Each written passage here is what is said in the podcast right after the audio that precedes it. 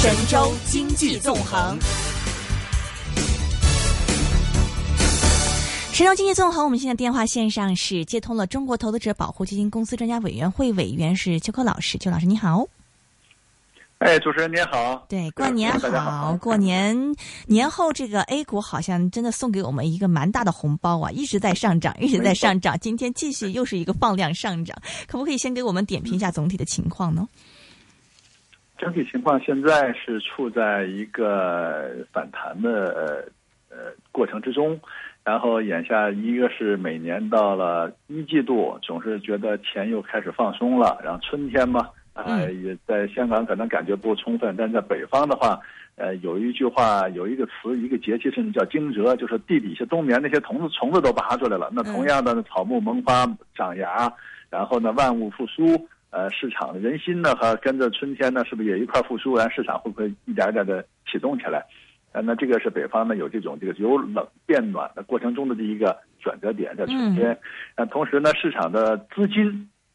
那银行呢年底把钱给收紧了，年初呢又开始要往放钱了，所以钱呢也宽裕一点。然后再加上呢一个更重要的因素就是可能马上有三月份的两会，嗯啊，这个国家要出什么新的政策，今年怎么干，有什么新的方法，有什么事情，然后可能也在这一点一点的也要公布出来，所以大家对这个东西抱有心理预期，于是呢，在呃一季度的上涨呢，也都是属于情理之中正常的一个事情，啊、因为这种结果呢，所以这最近这股市反弹的也都正常。是，但为什么您说是反弹呢？为什么？因为很多人就说，哎呀，A 股已经跌到这个地步了，这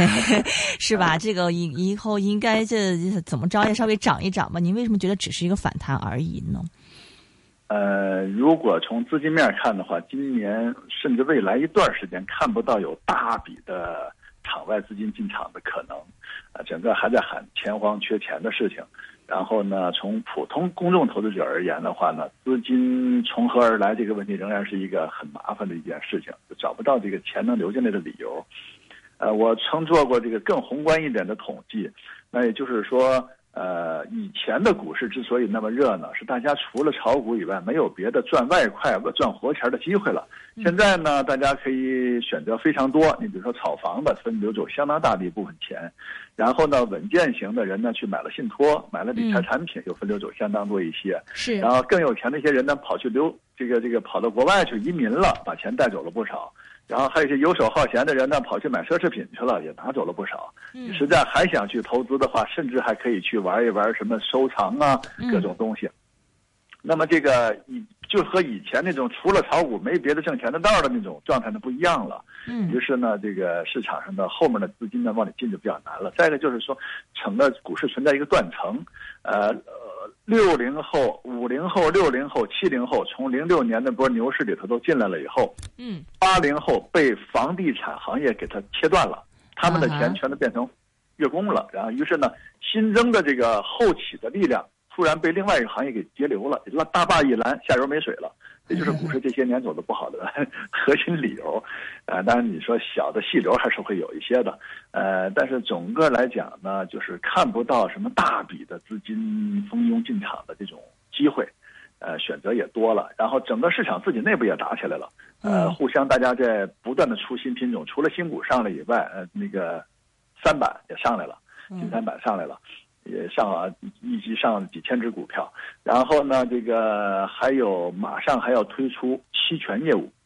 嗯大概就今年四月份吧。嗯嗯个股期权和股指期权都要出。那这个，然后此外，在市场周边分流资金的东西呢，包括这个大陆现在啊，呃，非常狠的是白银业务，呃，甚至他们比当年的那些这个证券市场里头的咨询机构都敢打广告去，一个小公司敢去砸上亿的广告去抢客户，那就很多那个投机型的投资者，呃，进入了白银业务，进入了这些短平快的东西，投资性的投资者进入了这个信托类的那个稳定收益的地方，那剩下资本市场的还有多少呢？是白银 业务那这方面，因为白银这个价格好像一直不是很好啊，就这一这两周因为金价上涨，它跟着有一些上涨，但嗯前段时间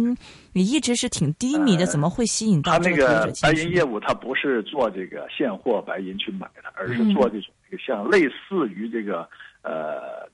类似于一个做市商的一个期货交易，相当于它是带保证金杠杆的双向操作的。嗯呃，相当于进入了另外一个期货市场，它就是属于类现货的东西。嗯，呃，它不是现货，它就是白银做那么一个市场。然后呢，大家在里头按期货的规则在玩。嗯，这个东西全国各地的那个呃疯狂程度，光这种市场呃已经开了好多家了，已经。嗯，所以这个因为是开始是炒黄金，但后来呢，国家那个金融管理不让炒黄金，他们一转身炒成白银了。你如果把白银封了，他又会炒去铂金去或者炒别的东西，只要有个东西在那炒就行了，反正谁都不交割。嗯啊，但是占用了大把的资金，所以呢，整个就大家都在抢这个钱。啊，这样大面资金的话没有太乐观的东西，所以今年出出不出牛市都很难说。我估计没什么牛市，但是呢，阶段性的吃饭行情还是有的。就这天嘛，就吃饭，大家吃一口。哎呀，听起来好难过呀。不过最近这个上涨，好像银行股是一直涨得蛮不错的。银行股，您觉得最近为什么有这样的一个涨势？是因为它今天跌比较惨，是是有一些，比如说这个国家队在后面这个支撑一下大势吗？还是什么原因呢？呃，其实从今天这两天的走势就可以看出来，它就是国家队在支撑大势。同时呢，个别的银行有点一些呃网络上的一些动作，比如说那个那个有一个这个中信银行吧，嗯，它自己连续涨了百分之二十多，它带动了其他一些跌幅比较深的民生银行呢往下带了走了走。呃，但是呢，重要的最主要的那天上涨是上周四。上周四呢是大盘看起来要岌岌可危了，它突然猛的银行板块拉一下，然后呢，大盘一企稳了，它立刻扭身就走了。今天呢是创业板、中小板，尤其是创业板，前几天看起来都山穷水尽了，就连续两根阳线一拉，又回到历史高点去了，收盘价历史高点附近了。所以这样的话呢，就是等于说资金在两个主流和非主流之间来回进去出来，来回倒腾。它还是场内存量资金在来回搬家，在倒着玩儿，呃，这么一个过程中呢，就是银行的上涨呢，那就偶尔来这么一下子。我曾经有过一个说法，叫把这个板块和房地产板块定义为叫翻脸无情板，叫那翻就是他可能他会翻脸无情，一分钟以前他还笑脸的，突然一分钟以后马上变成满面怒容了，开始骂人了，然后过一分钟他又开始。呃，高兴了，嗯，呃，这个呢，他是今天上涨，明天下跌。你从逻辑上分析，不说你这样你能挣钱吗？哎，但是他已经不靠这个挣钱了。首先靠它就护盘，其次靠它调控指数，第三从调控指数的过程中，可能在期指上挣钱。嗯哼，他自己没有挣钱的逻辑了，都可以。是，所以这个这个就挺有意思的一个现象。明白，但是最近好像这个成交量也蛮大，也就三千多亿啊，这又怎么解释呢？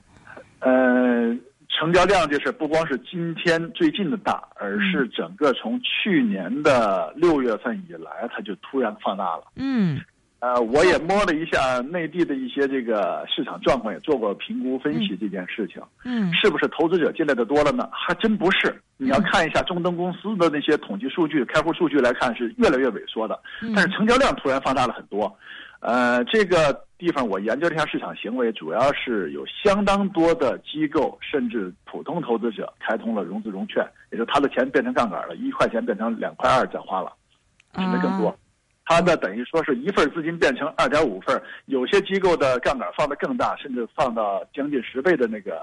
那个规模。呃，尤其是做三零零那些那些机构，所以呢，他们把这个钱，就是很多人把钱，他是自己不炒股。但是他放贷放到股市里头，你一年给我稳定百分之十，然后我就借给你证券公司，我就要吃那百分之十的利息，它比那个信托安全。然后于是呢，就变成这么一个游戏了。嗯哼。所以呢，资金好像是变多了，户数没变多太多。是，那实际上来说，这个那对于这个 A 股来说，这个波动会不会变得更大呀？如果这杠杆都比以前整体都放的这么大的话，呃，到现在为止，杠杆放大了以后还没崩过盘。嗯，也就是说，还没有恶狠狠的恶性的市场教训，让很多人倾家荡产的事没有发生。呃，所以杠杆放这么大，会不会恶性波动？反正它如果它是死扛着不许跌的话，那就暴涨的机会也是比较慢的。它就跌得慢，涨得也慢。然后现在就慢慢这个这个挺的一种状态下，嗯嗯，呃，走成这个样子。但是吃饭行情呢，就局部做做局部行情，局部热点，只要上证指数不崩盘，然后大家信心没有。夺路而逃的那种恐慌感，呃，于是呢，该做什么就做什么。现在的行情呢，就变成了一个叫做“强者仍强”的一个状态。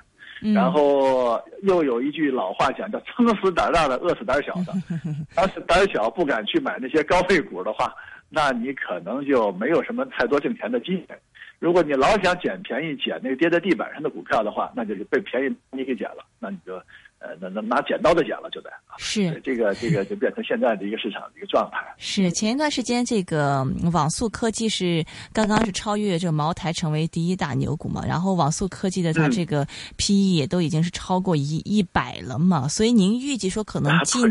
今年的话，这个主题我们还是要把这个目光是放在这个可能比如说创业板啊、中小板啊这上面吗？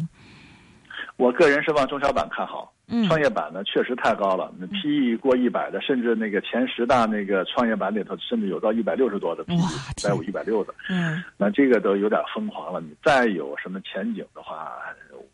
我是相对来说保守胆小一些，但是呢，同样的这个同样有这些这个产业升级转型啊、科技含量在里头的中小板也不少这种公司，嗯，但是它的整个中小板的指数呢？呃，比如就挺多的了，就不好比如了。嗯，那么就就是我现在手头拿的绝大多数都是中小板的一些企业的这个零零二字头的股票的嘛。嗯，呃，从指数上来看，我看着它舒服，尽管它没有创历史新高，但是呢，它走的也比较强，尤其近期走的强，平台突破。那那这个，嗯，那个呃，仍然可以做，因为今年没有大笔的资金进场，所以呢，推动主流大板块去起一个大战役的机会就不大。就咱们前期说。这个整个资金状况并不支持那个把银行啊、什么茅台这种大盘股给抬到天上去。是。那呃，于是呢，大家就听那个故事有题材可讲的小盘股去做。呃，前期炒高了呢，出来以后再换一波就给炒去。所以关注一下中位。中间位置启动的，那是准备冲刺了就开始往上的那些，关注下那些东西更更有价值一些吧。嗯，那比如说这个板块方面的话，还是是集中在这个高新科技啊这种这这这方面的一些吗？还是您觉得有什么啊其他板块我们可以留意的呢？其实高新科技，您说这四个字已经包含了百分之八十了，大多数都是这类的。呃，要是从这个消费层级来讲的话，整个内地呢。已经把最高级的消费都已经给用完了，嗯，就是说人类的消费的花钱最多的地方，大家愿意花的就是汽车和房子，到这就到头了，嗯，然后后面想再去突破产生新的东西，只能是无中生有了，就是以前没有的东西，以后让你突然出来，类似苹果手机这种东西，那那只能是在高技里有想象力了，别的地方没有。是是是，那总体而言的话，您觉得就今年的这个我们这个投资的这个部署应该是什么样子的？另外啊，马上就要两会了嘛，您觉得这个两会有什么样的这个啊相关的题材，我们是可以留意的呢？呃，整个今年的部署，我觉得今年是可以操作的，毕竟是到两千点附近的位置上，相对来说风险小了。嗯嗯。然后做的题材可以去选择选择，但是别太频繁的切换。你可以分分分仓，但是拿一段时间，因为题材太多了，今年是题材太多了，于是它产生强烈的轮动，没有说把两三个题材一直强者恒强的涨上去的机会。嗯。于是呢，你每次都追涨的时候，就一定是每次都割肉吃亏，还不如就。潜伏在里头就不动了，或者你觉得一个点潜伏的太难忍的话，多潜伏几个点就完了。明白。呃，那么至于两啊，至于两会会怎么样的话，每年两会其实大家炒两会的理由是想找故事、找题材，对吧？是 OK。如果我们这可能要留到下一次来。了 OK，我们留到下一次来继续讲。谢谢您，谢谢您，拜拜。好。